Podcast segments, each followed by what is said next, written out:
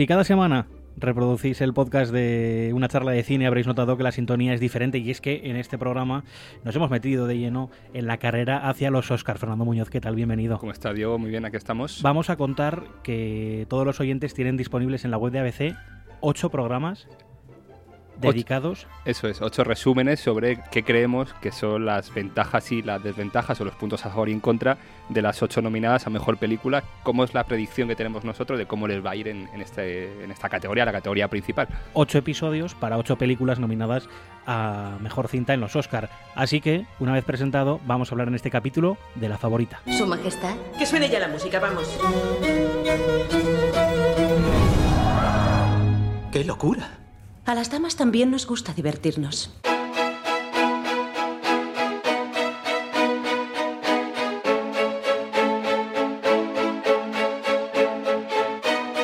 Bueno, Fer, ponnos en antecedentes de qué va la película, aunque hemos escuchado un poquito, y qué nominaciones tiene. Rapidito, un viaje al siglo XVIII, a la corte de la reina Ana de Gran Bretaña.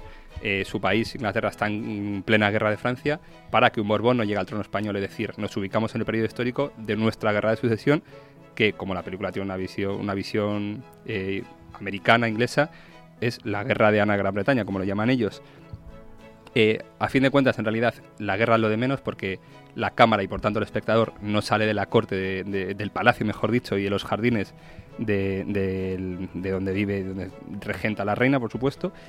Es decir, que la, la, guerra es lo de menos, como hablábamos. Lo importante aquí de lo que va realmente la película de cómo se gestan o cómo se mueven o cómo hay que ascender dentro de la corte las relaciones de poder, en, definitiva, entre la reina y su mano derecha, que es eh, Rachel Weisz, que es precisamente, como bien dice el título de la película, la favorita, hasta que llega una nueva sirvienta que empieza a ascender en el poder y trata de convertirse en la nueva favorita de la reina.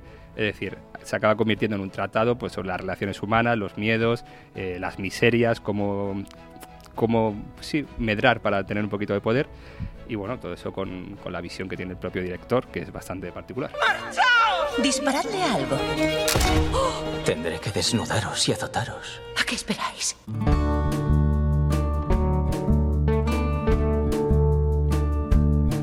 Es una de las películas que más ruido ha hecho, pero ¿cómo la ve la crítica de ABC? Bueno, en ABC ha gustado bastante, evidentemente ha gustado mucho en todo el mundo. Eh, lo que nos llama la atención, lo que llama la atención a los críticos de ABC es, por supuesto, la visión que tiene el director Yorgos Lantimos, que es un director griego bastante particular, bastante conocido dentro del mundo del cine de autor, de los festivales, pero que ha logrado con esta película trascender de ese mundo de más cinéfilos y llegar al gran público. Eh, es decir, es un director muy particular que no pierde su esencia, la esencia que tenía en Canino, en Langosta, en El sacrificio de un ciervo sagrado, que son sus anteriores películas y que son pues con un universo muy muy propio. La única película precisamente o la primera película que hace con un guion ajeno lo cual hace que pierda un poquito esa mm, cosa turbia que tenía su cine y sus historias, pero mantiene su estética visual mm, con un poderío y con un estilo propio que le define y que le caracteriza y que le hace único respecto al resto de cineastas.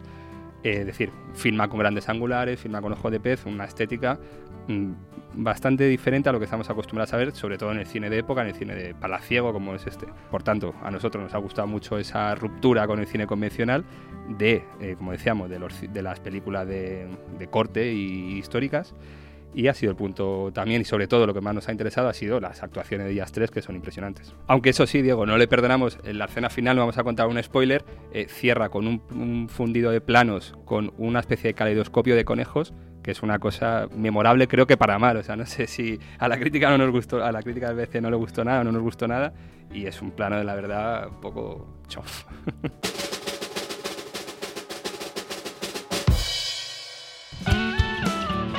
¿Por qué puede ganar la favorita estos nueve Oscars? Bueno, creemos también lo que nos llega. Y si no son nueve, pues ocho, siete, seis. Bueno, ¿por qué puede ganar algún Oscar? Y sobre todo a mejor película. Lo que nos llega de Estados Unidos, tanto con lo corresponsal como lo que dice la prensa especializada de allí. Sobre todo, una historia feminista en estos tiempos del Me Too, eh, que en una corte manden eh, tres mujeres y sean tres mujeres las que parten el bacalao, fundamental, clave para que guste esta historia en Estados Unidos. También eh, al público americano es conocido, es habitual que le guste este tipo de historias de, corte, de reyes, de, guerra de sucesión, porque para ellos es, por supuesto, es nuevo y es, llamativo y les resulta incluso exótico esa visión de, esa Europa monárquica y, tradicional. Y, por supuesto, Olivia Colman, eh, candidata y favorita eh, a ganar el Oscar a Mejor Actriz Principal, y las dos actrices de reparto no son tan favoritas como Olivia Colman, pero muchas opciones hay de que una de las dos pueda rascar estatuilla.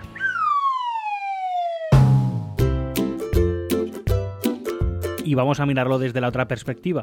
¿Cuáles son las debilidades que alejan a la favorita del Oscar? Bueno, su principal debilidad, como la de todos, en, en definitiva, de todas las películas que compiten, es Roma, es la película de Alfonso Cuarón, que aparte de la campaña de publicidad que le está haciendo Netflix, es una película que viene con todo el peso de, de- de que ganó en Venecia, no para de hacer ruido y de, y de funcionar y de triunfar, tanto con la crítica como con los espectadores.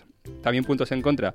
En Estados Unidos la ha visto poquita gente. Ha tenido 30 millones de recaudación en taquilla, eh, que es una cosa bastante pobre para las cifras de las que se suelen manejar las grandes películas y candidatas a los Oscars. También quizá poco arriesgado darle un premio a un cineasta tan particular como Yorgos Lantimos, con una historia poco convencional y con un estilo narrativo y visual que no es lo más eh, típico o, a lo que está acostumbrado el público. Es decir, que este efecto llamada que tienen los premios, de que luego las películas tienen una nueva vida en taquilla, igual el señor o la señora de Estados Unidos, americana, porque al final son premios americanos, no lo olvidemos, que vaya a ver al cine la favorita después de ganar el Oscar, dice, pero bueno, ¿a qué le han dado el premio? O sea, que ese puede ser quizá el punto, por lo que nos llega de allí, más débil, esa estética tan arriesgada que tiene la película.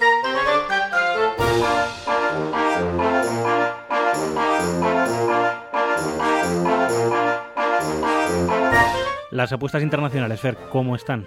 Bueno, eh, definitorio que aunque tenga 10 nominaciones al Oscar, está cuarta en las apuestas para llevarse el Oscar a Mejor Película en, según el- las apuestas internacionales. Es decir, que lo tiene complicado el bueno de Yorgos Lantimos.